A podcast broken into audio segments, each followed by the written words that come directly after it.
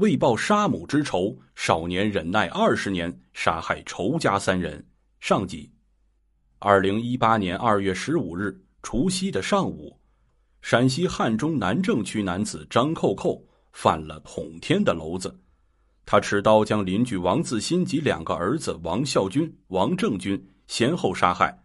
案发后，他主动自首，并反反复复念叨着：“大仇得报，大仇得报。”究竟是什么样的仇恨能使他连杀三人呢？他又有着什么样离奇的作案动机呢？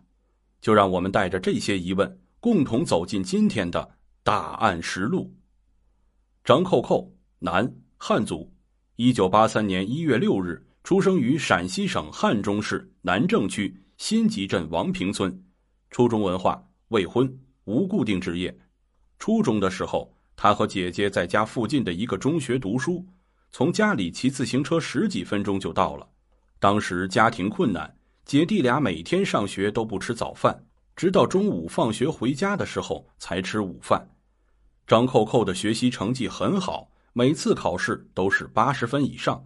若不是突遭变故，母亲去世，他的人生也许大不相同。但是这一切。都被一九九六年那个夏天发生的一起凶案彻底的改变了。二十二年前的命案。那天傍晚，年仅十三岁的张扣扣和十六岁的姐姐以及他们的母亲王秀萍三个人去河边洗脚，回家的路上碰到了邻居王自新和二儿子王富军、三儿子王正军，结果发生了争吵，随后产生了肢体冲突，打了起来。见母亲被人高马大的邻居揪住头发，使劲的晃，张扣扣赶紧回家去找父亲。爸爸妈妈快被人打死了！张扣扣慌慌张张的喊道：“你放屁！又没有大仇，咋会打死人呢？”父亲听了很生气的说：“真的，你快去看看。”父亲急忙的跑出来一看，眼前的情景让他大吃一惊。看到妻子王秀萍被邻居王家的三条汉子摁在地上殴打，赶紧跑过去阻拦，但是对方人多，他就拽着妻子的胳膊使劲的往回拉，没走几步就听到邻居王自新喊道：“给我往死里打，打死了我偿命。”当他们在没防备之时，王家的一个人用木棍狠狠的猛敲王秀萍的头部。据父亲张福如后来回忆，说自己永远都忘不了那一幕。当时妻子的头上、脸上、鼻子上全都是血，地上也流了一大滩。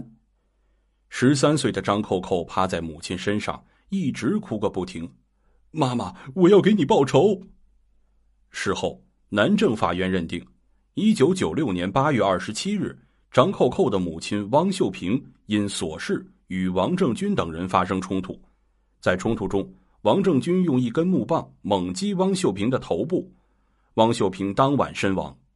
当年的十二月五日，南郑法院一审认定，时年十七岁的王正军犯故意伤害致人死亡罪，判处有期徒刑七年，由其监护人王自新一次性赔偿张福如经济损失九千六百三十九点三元。然而，张扣扣一家并不认可这个判决，他们认为王家的木棍是老二王富军打的。他们让十七岁的未成年的王老三王正军顶罪，后来几经上访无果，才不了了之。王秀萍去世的时候，张扣扣年仅十三岁，原本开朗活泼的他，从此变得沉默寡言。后来不久，张扣扣初中毕业后就辍学了。二零零一年十二月，张扣扣应征入伍，成为了一名武警战士。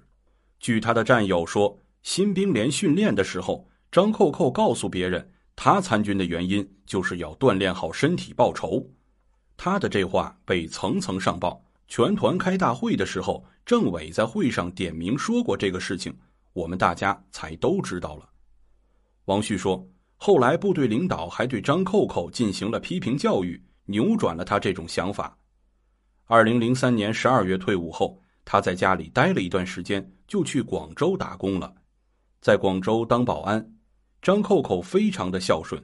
在广州打工的时候，每个月都会给他父亲张福如寄来五百元钱的生活费，而他当时的工资只有一千元。几年的时间，他给张福如寄了一万五千多块钱，期间也没有回过几次家，连过年过节他都不回家。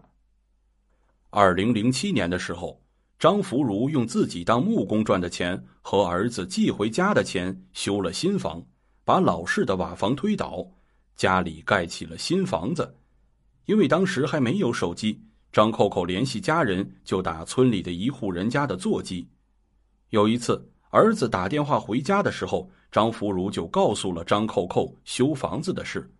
张扣扣说：“跟领导请示一下，批完假就回来了。”在家待了十五天，张扣扣又回了广州，因为和领导不和，就辞了工作，一直在广州、深圳一带找一些零活干。